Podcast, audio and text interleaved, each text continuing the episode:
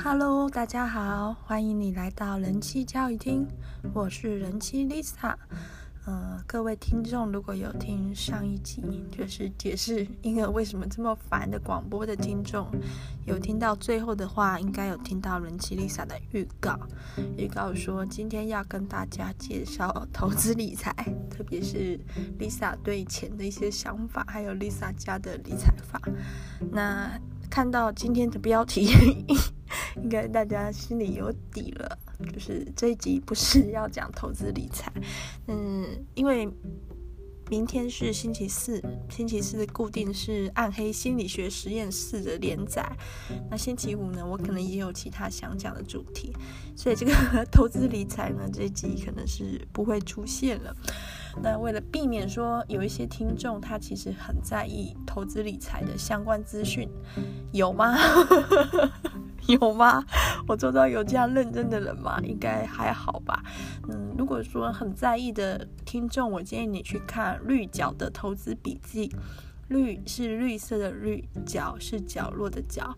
那绿角呢，是这种购买 ETF，然后购买指数型基金的一个算是达人。然后他自己也有开课，包含怎么投资、怎么做资产配置都有课，可以先去研究一下绿角的投资法。那其实 Lisa 家的理财呢，跟这个都是主要都是跟绿角学习的。我们走一个风险比较小的稳定长期投资。好，投资的事情就在这里，不到两分钟就结束了。今天呢，回到我们的主题，就是要讲渣男爱劈腿的男性。首先丽萨要说，我并没有，并没有觉得比较花心或比较多伴侣比较不。比较倾向追求新鲜感的人就是比较差的，这是一个个人的一个取向。比如说，就像之前提过的，在你你愿意你想试试看开放式关系里面有提到的铃木一郎，他可以吃咖喱饭，可以吃好几十年，吃十几年这样子。但是也有一些人，他就是不想吃同样的东西。在感情上，我是认同的。但是，但是，我觉得你自己的选择是自己的选择，那伴侣的感受还是要顾虑。也就是说，假如你是一个喜欢尝鲜、喜欢不断的更换性伴侣、追求这种刺激的人，或许你就不应该去。去发展一段稳定关系，你不能一边发展一边一段稳定关系，一边不断的去去外遇。那或者是你应该跟你的稳定交往对象说清楚，看他是不是愿意接受这种开放式关系。如果他也 OK，那没问题。那如果说其实你的另外一半是比较寻求一个专一的感情的话，那这样子你就是渣啦，你就是渣，没错。那我今天呢会想做这个主题，是因为稍早的时候，呃，跟少女 Lisa 一开始好像是在聊 工作，聊一些网页设计的一些事。然后认识人气 Lisa，我的大脑在育儿这几年哦，退化的很快，觉得哦好头痛困扰，还有应该是比较简单的事，但是就不知道什么不是很顺利，那就后来就先聊起别的事了。哎，对了，我的那个育儿社团人数破三万人了耶！哇，我可喜可贺。好，回到回回到这个主题，然后后来就不知道怎么聊到了一些感情的事，聊到周遭的朋友遇到的渣男。那我跟少女 Lisa 的历任男友。有一些比较奇特的，或是有一些可以抱怨的点，但是都还没有到，还没有遇过那种真的很渣的传奇性的渣男，是还没有遇到。那但是周遭有些朋友有类似的经验，那就互相交换一下，看看可以多渣。那就是从中就听到了一个劈十男。就劈腿十次男的故事。那劈腿十次男呢，跟正宫交往期间就一直断陆陆续续的劈腿，其中有一任劈腿对象跟他呢，这个这对 不能说人家是狗男女，因为狗是无辜的。这一对男女就是在各大 全国各大公共场所发生关系，在后来小三写信呛正宫的时候讲的。发生关系不光不是捷运站、百货公司的厕所、公众场合，然后电梯、停车场、停车场的柱子后面。我这里必须告诉这个小三哈，没有停车场的柱子后面这种东西，就是说停车场是一个平面嘛，那柱子是一个立体的垂直的东西，所以这里这里并不存在一个前后啊，你要先定义出那个前后，你才能说柱子后面是是哪一面。否则，你不管在柱子的哪一个角度发生关系，都可以说是柱子前面，也可以说是柱子后面，不是吗？所以，除非在有一个第三人的视角看着你，然后你用柱子挡住这个视角，你才能说我在柱子后面跟他发生关系。好，对，那我想小三不会听我的节目，而且知道这个对他没有帮助，然后这点就会对原配造成很大的伤害，因为心里就会有阴影。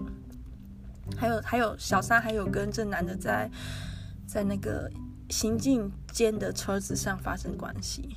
好，就是是有一个人在开车嘛？那你们在后面嘛？还是这男的一边开车一边可以跟你发生关系？不太可能吧？所以这个，所以我觉得这个小三的一个 文字的使用上必须再加把劲。然后办公室包含什么茶水间？会议室座位上，哦，这个导师写的很仔细。那我觉得原配心里会受到一个很大的伤害，就是他。经过这些地方或遇到这些场景的时候，他会想起来。就比如说，假如你的另一半跟他的外遇对象在你的床上发生关系，你可能就会想要把这个床扔了，或换一个地方住，因为每次睡就会觉得好痛苦。那这个小三呢，跟这个男的在全国全国各大便利商店，不是全国各大场所都发生关系了。那等于说，这个原配被走到哪里都好像可以看到一个性爱中的。出轨的男友跟他的小三嘛，那就是心理压力其实很大。然后这个小三呢，还跟男友就是这个 P P 十男的好朋友三 P，真的是 P 的世界，就是你 P 我 P，大家一起 P。那这些事发生就发生了，还去。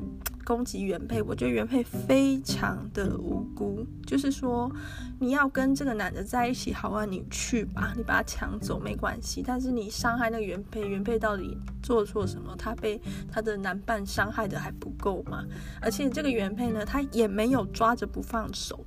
就很多这种经典的渣男剧情是这样，就是渣男劈腿被发现，哭啊跪啊，呵呵，哭啊喊啊，叫你妈妈带你去买玩具啊。这种剧情，然后求着要复合，那有一些女生真的就傻傻的复合了，千万不要，就是说，发现另一半劈腿是老天给你的礼物，要记住这句话，就是发现另一半对你不忠，买春干嘛？其实是恋童癖或是强奸犯，发现另一半的真面目是老天送你的礼物，就代表说你上辈子有有积阴德，那个福报来了。在你面对到一个可能是人生最大的陷阱的时候，你看到说，诶，那边好像是个洞，你就不要再往下跳了。对，那。可是很多女生好像没有办法理解，这是一个祝福，就是发现男生劈腿是一个祝福，就是好了，你可以死心了，这样，反而就是开始这个纠缠不清的更加痛苦。然后在这个劈石男的故事里面呢，他跟原配有复合，复合之后还是在劈啊。然后这个这而且这个劈石男不知道为什么都找一些，我觉得性格上可以说比较刚烈的女子，然后所以这个。原配常受到这些小三们的骚扰，唉，就不能 好好的挑一下你的外遇对象吗？就是好像说，比如说，假如我今天我老公他去跟黑道的女老大外遇了，所以黑道女老大要来砍我，我真的是衰到无以复加，就是干我什么事啊？我老公送你呀，啊，你不要来砍我，拜托，我会这么想。那还好，好在是这个故事中就有一个善终，就是这个。这个 P 十男的女友的这个福报，前世的造桥铺路，我想是做得够多，所以他终终于有摆脱这个这可怕的男的。有一些女生真的会花很久的时间，或者是甚至花上一生跟这种人在那边纠缠不清。那我这边呢也有一个渣男的故事，那这个渣男呢，我就不多说了，因为我怕 我老公的朋友有在听广播。那简单透露就是，这个渣男很有女人缘，然后跟女朋友本来交往很多年，论及婚嫁，最后娶的却不是这个女友，原来他早就劈腿了，而且就先有后婚这样子。就我觉得说，这这种感情上的一个不忠，或者是感情上的一个比较开放是。问题真正的症结点不是在于这个行为，就是不是因为你交了很多女生所以你渣，而是你有没有对你的另外一半诚实，你有没有去浪费人家的时间。也就是说，今天今天我要卖我要卖盗版手表是当然是违法，但是我明白告诉你说，哎，这是盗版的手表，你要不要买？那是没问题的，你要买你就买，你不买就走。但是我明明卖盗版手表，我跟你说这是正牌的。那你买了，那我不就是在骗你吗？你就浪费钱了。所以，假如今天那个女生，她明白就告诉你，她在找一个结婚对象、终身伴侣，对她能专一的人。而且，这个女生她也同等的要求自己了。可是男方却骗她，骗她说我也是诶，那么巧刚好。可实际上呢，男方一点都不专一的话，这样我就觉得这个就是一个很大的罪恶。你就是在浪费人家的时间，浪费人家青春啊！不过我要提醒各位女性哈，现在女性的青春长得很，就是 被浪费十年、二十年，你都不要 care。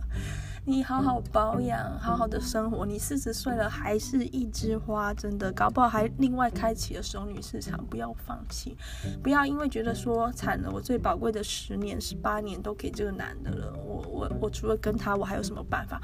哦，千万不要这么想。对，我之前介绍过的里面，日本里面有一些男生甚至要找六十几岁的呢，觉得他的性欲的对象，他所欲求的对象是年纪更更更长的。所以我觉得女生就是不要害怕那个沉没成本。沉没成本是什么？就是你付出去的东西，其实是已经没有办法回收的。比如说你的时间、你的金钱，那你为了不让这个东西浪费，你就继续耗在那边。你就想说，我就继续投钱吧，说不定有一天就会中奖了，就跟玩吃饺子老虎一样，我就继续投吧。抱持这种想法，反而会让你的沉没成本不断的增加。那或许可以想成，怪过去的时光也有也有快乐的，就是江蕙的那首《我爱鬼》嘛，就是。我就不唱歌，因为我唱歌很难听。歌词的大意，这是一首台语歌。歌词的大意就是说，失去的就感谢天地，曾经给我一个爱过的机会。那得到的也已经很多，只是我不是最后你要选择的那个。对，如果用台语念的话，我可能就会唱出来哦，就不用台语念了。对，那跟上 Lisa 聊这些渣男的事的时候，我就想到一件事情了，就是我之前在做这个。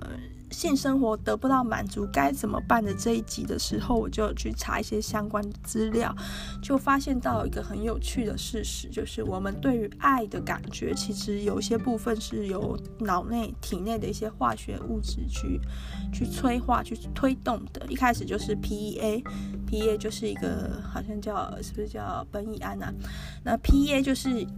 一见钟情的物质，然后接着是多巴胺，多巴胺是一个快乐的、兴奋的物质，然后接着是内啡肽，内啡肽是一个安全、比较安稳的幸福、比较持续的幸福。到了内啡肽这个环节的时候，很多人就可以发展出一个就是比较稳定的亲密关系了。最后一个最后一个激素呢，因为它名字我常常都诶念不太出来，我偷看一下小抄哈，不好意思，等我一下。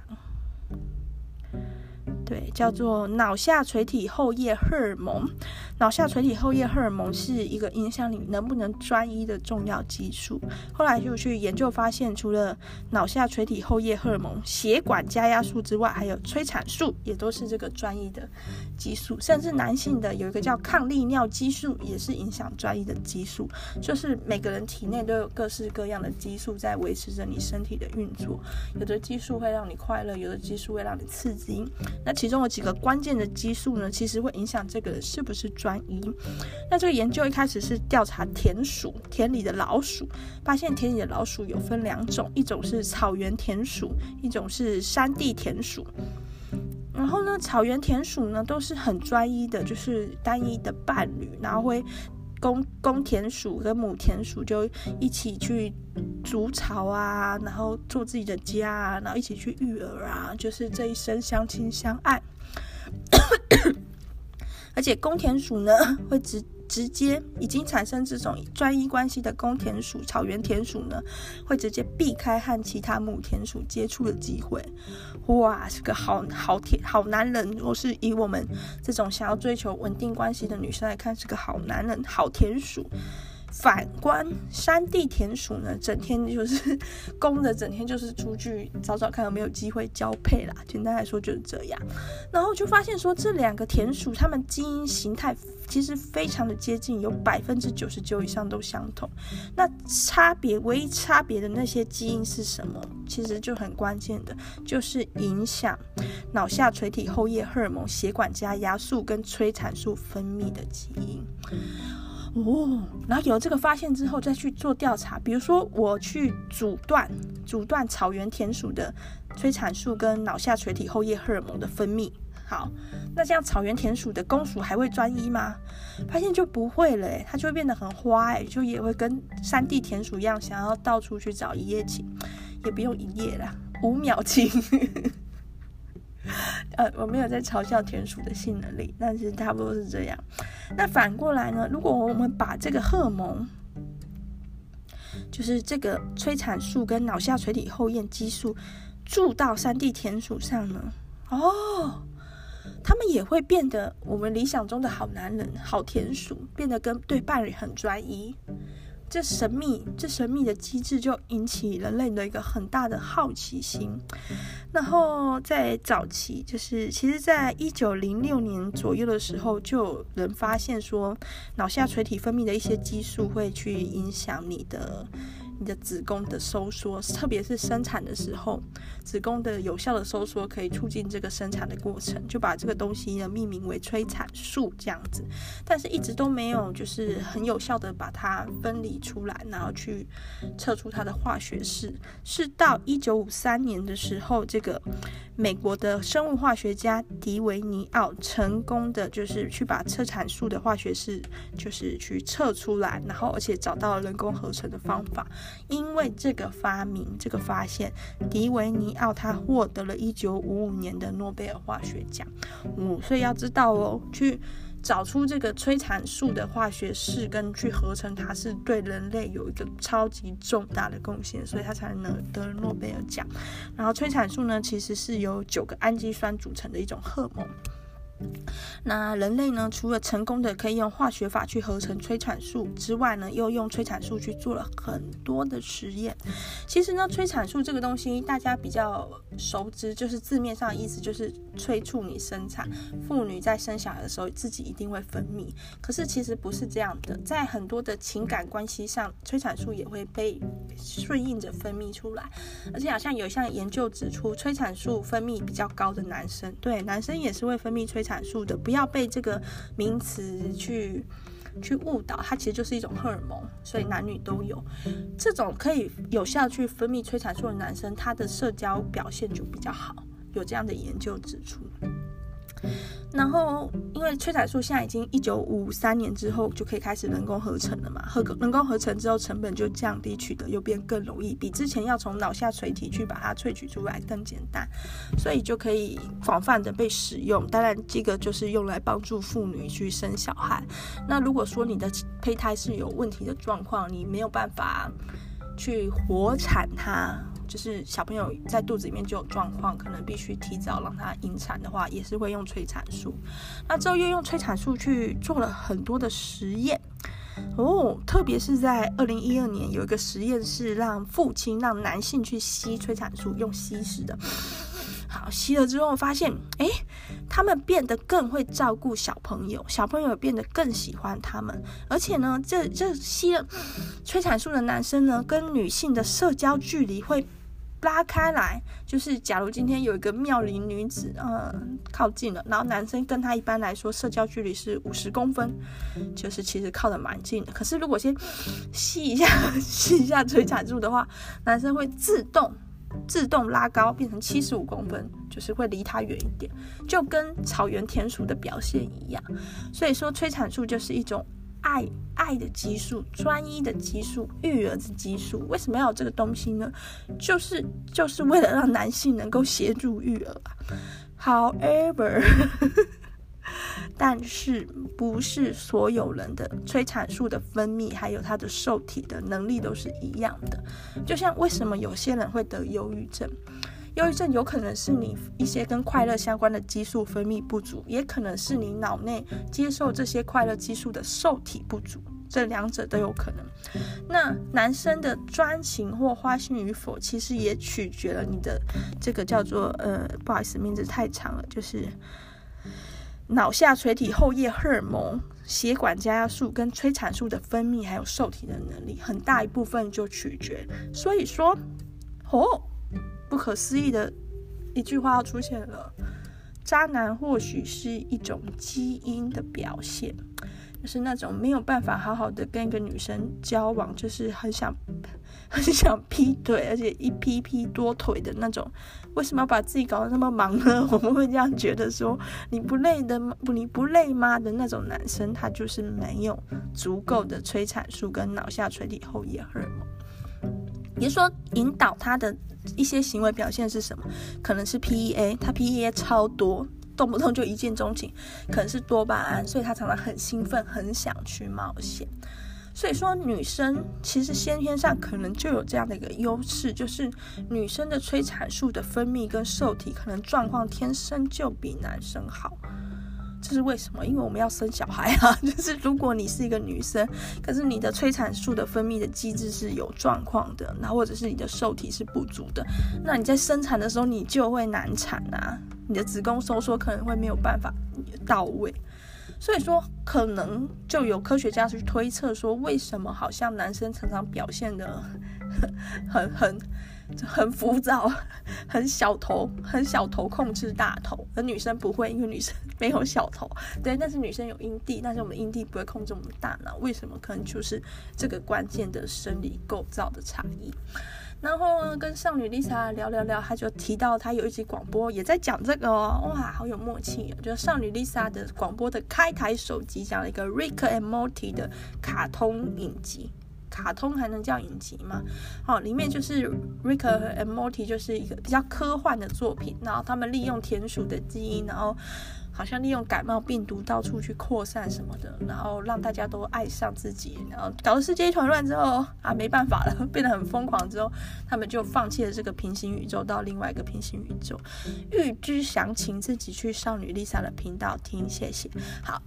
不要问我少女 Lisa 的频道是什么，不回答。好，好啦，如果你要问的话，你可以去 Instagram 问，我会回答的哦。好，那这个东西呢就很有意思，所以说其实一直有科学家或是一些科幻科幻学家一直在去研究这个东西。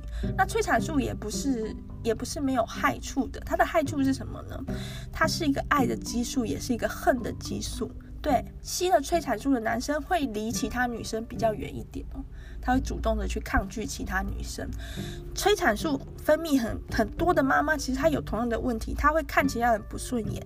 催产素很多，她会超爱 超爱自己的小孩，越看越可爱。我又我怎么生了全世界最可爱的小孩呢？怎么办？自心里这样自我妈妈。其实还好，你的小孩并不是全世界最可爱的，我的才是。没有没有了，但是。这个催产素就是会有这个效果，然后导致呢，看到其他接近小孩的人，或是其他看不顺眼的，他会更讨厌。所以大家不知道有没有听过，有些婆媳关系是在小孩出生之后才有问题的。也是说，婆婆其实也不太管她的儿子，也不太管媳妇要干嘛，然后大家相敬如宾，甚至婆婆也对媳妇很好。但是当那个小孩出生的时候，不得了了，婆婆的催产素分泌更多。为什么呢？特别是第一个孩子。因为婆婆有经验了，婆婆那个身体的机制已经运作过了，你懂吗？就像你第二胎会比第一胎好生，因为你有经验，而且身体的各项激素会瞬间分泌更多啊，那个受体也是接收的更有效率。所以说，当媳妇的小孩头一个小孩生出来的时候，婆婆就直冲催产素，直冲脑门，或者或者是从脑门喷出来这样子。然后媳妇也是慢慢的催产素就会运作的越来越好，这时候这两者的关系就会变得有点紧张，因为他们同样都疯狂的爱着这个小孩，然后看彼此就有可能会看不顺眼，有可能，但是也可能不会，因为这个关系人跟人之间关系是很微妙的，然后。催产素虽然有这个可能的问题，但是它有一个令人意想不到的功效，诶，是什么呢？就是说，曾经有科学家因为研究发现说，男性的催产素的一个分泌量，就是。浓度会影响这个人的社交能力。普遍说，催产素浓度比较高的男性，他的社交能力是比较好的。所以，一个曾经有试着用催产素去治疗社交上比较困难的男子，结果这男的社交能力完全没有改善，不如预期改善。但是，但是，重点来了。这个男的的性能力改善了，哦，也就是说，这个男人的性行为是不管是勃起的能力、持久的能力，或者是次数都大大的提升了，使得他的女伴的满意度提升了四十六个百分比，就是他对这个男生的满意度提升了四十六个百分比在性这件事上，而且如果那男生有吸才有效哦，就是一般来说。催产素吸了可能就维持两个小时左右，用吸食的话这样子。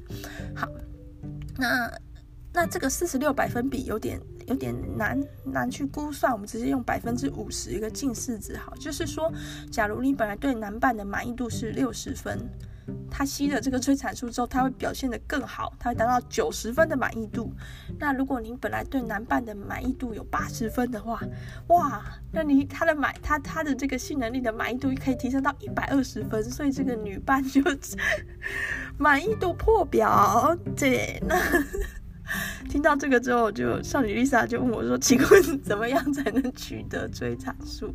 对呀、啊，怎么样才能取得呢？我就去 Google。不可思议！原来有过这样的想法的人，也不是只有人妻丽莎。中国有一名女子，她的男友呢，非常的花心，很喜欢看别的妹，弄别的妹，约别的妹出去吃饭。甚至这个男友明白的说，他并不满足于这个女伴作为他的人生的一个最后的性伴侣，他还想再找五十个女生发展对发展性性关系。哎。所以我觉得 这男他不是渣男，他很诚实，不是吗？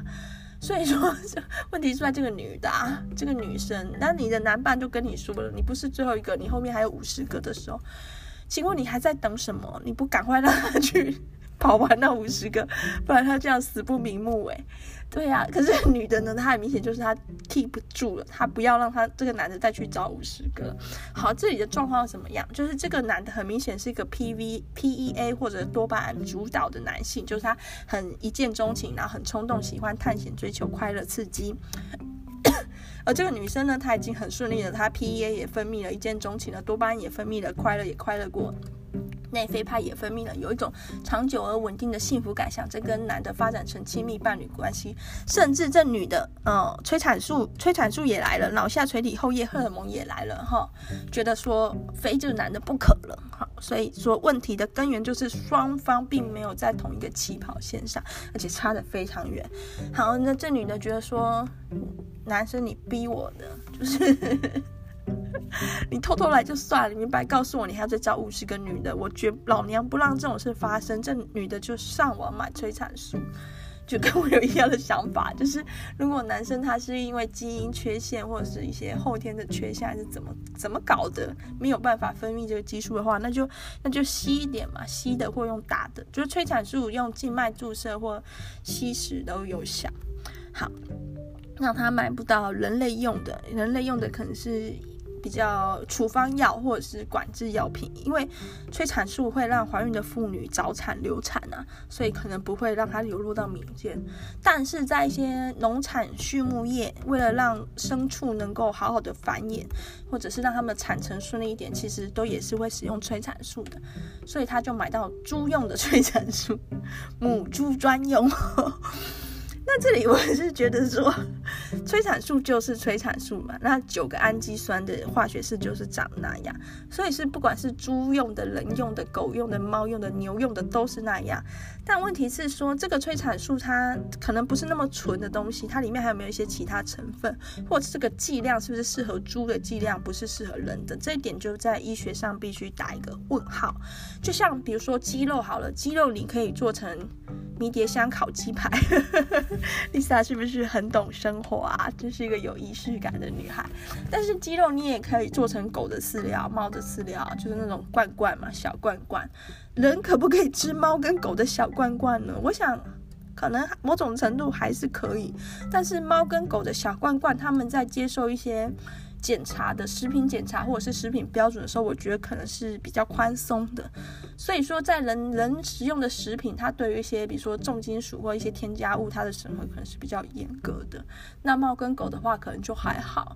对，我不太确定哦，说不定现在人因为很爱宠物，所以也检也审核得很严格。对，所以说这个女生她买得到猪的催产素，但是猪的催产素对人来说是不是那么适合、那么无害，或者那个剂量对不对？这点是要打一个问号。但是呢，她就决定把那个催产素加到水里面给她男友喝下去，好，好像要喝四十 cc 还是多少，喝很多。她说是男友逼我的，No No No No No Girl，你男友没有逼你。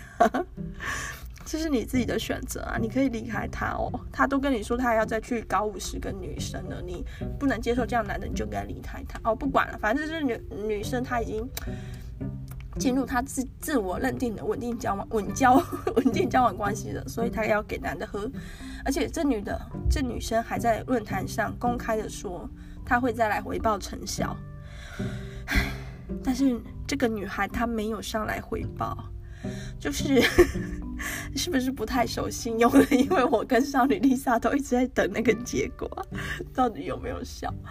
然后我去淘宝查，确实蛮的蛮容易买得到动物用的催产素的，就是不难买到各种动物的，牛的、猪的，还有泥鳅的。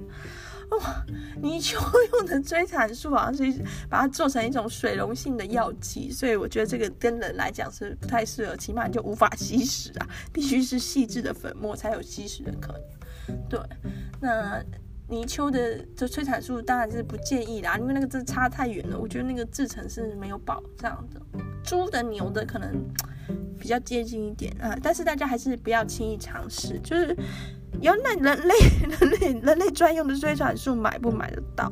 好像买不到啊，就是普遍没有办法看到怎么去买。但是我在维基百科上有查到它的售价，在开发中国家的批发价一剂是零点一美金到零点五六美金，超便宜，就是三块钱到十五块台币左右。哇，这个每天来两剂都都负担得起啊！嗯，好便宜哦。那怎么从开发中国家 去批发这个东西，去运一个货柜来台湾卖了？人气 Lisa 是在 wonder 这件事是在想有没有办法。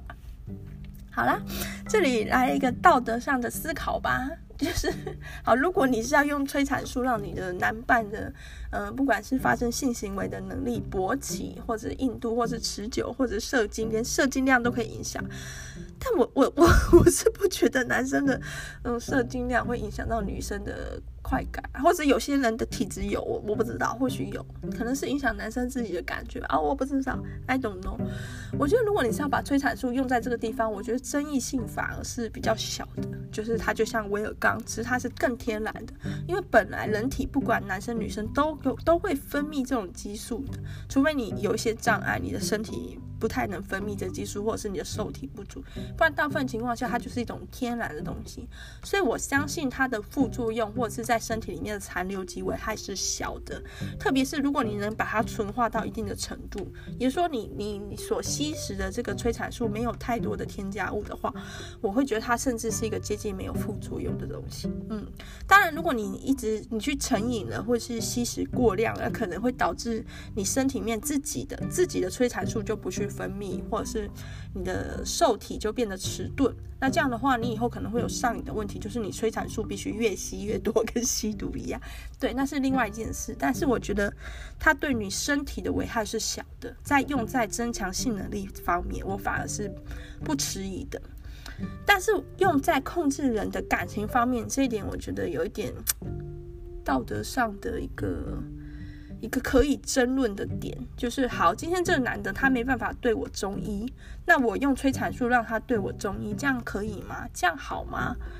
对，如果我是呃结果论者，我当然觉得好啊，不然要让他出去劈腿劈十个妹吗？我每天光生那些恐吓信我都烦。对，但是这样的爱算爱吗？哦。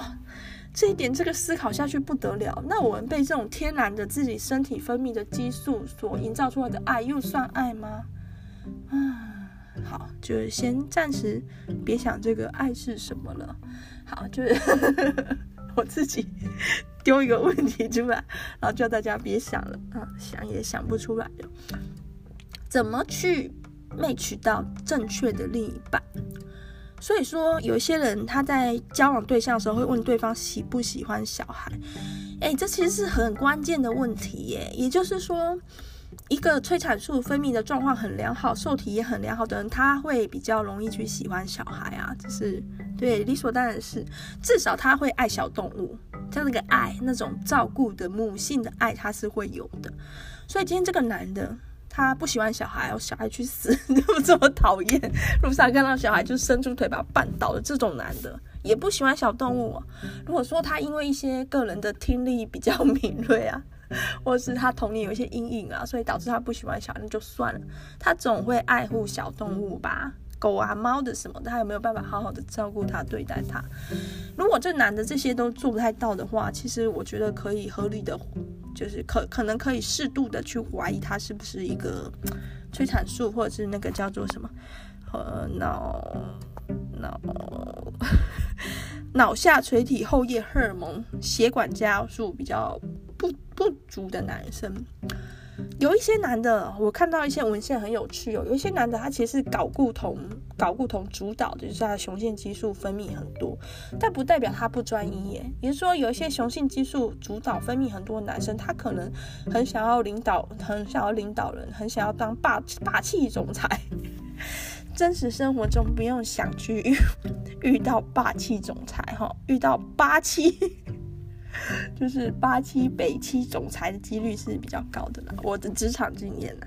那这种啊，离题离题，这种巩固搞固同。主导型的男生哦，他有的情况下也是专一的，就他想要取得一个领导地位，他想要领导这个女的的人生，也是有这种情况。不过，如果这男的他是多巴胺主导型的，就是他就是一个享乐主义者。多巴胺主导型的人就是我曾经提过的享乐主义者，他不喜欢痛苦，他喜欢快乐，他要吃好多巧克力，每天都吃好多巧克力的那种型的人，很会享受人生的型的，他就比较有可能。是花花公子，就是他并不那么倾向跟另一半长期结盟，而且排除其他异性。好，那催产素领导型的男生，我我不知道真实世界多不多，有没有可能也少，因为好就我观察，好像蛮多男生的育儿表现都蛮蛮蛮可可以的，可以再讨论。我不我不说差，就是那个方向啊，以及一些做法比较可以去讨论。对，那所以就是这样子，但是大家还是可以从一些地方去去观察啦。那直接问啦，直接问，如果心里有疑虑就直接问，对方可能会骗你，但是如果他诚实的话，你就找到一个找到一个出口了。对，然后我今天跟少女丽莎也有在聊抓奸的事。就是如果男方出轨或男方买春啊，抓奸的时候要注意什么事？这个之后再做一集跟大家分享哦。希望今天的这个这一集对大家有有帮助。对，那今天是星期三，明天就是星期四喽。星期四有我们的第一个。第一个专题哦，就是那个暗黑心理学实验室。那明天要介绍的是一个叫人性黑暗的心理学实验，就是谁是好人，谁是坏人，这种东西是不变的吗？或者说，人性在经过某一些条件的控制下，每个人都可以变成恶魔呢？嗯，就像 出现很多催产素的情况下，每个每个渣男都可以变得很专一呢，是这样吗？好，明天再跟大家讨论喽，谢谢大家，拜拜。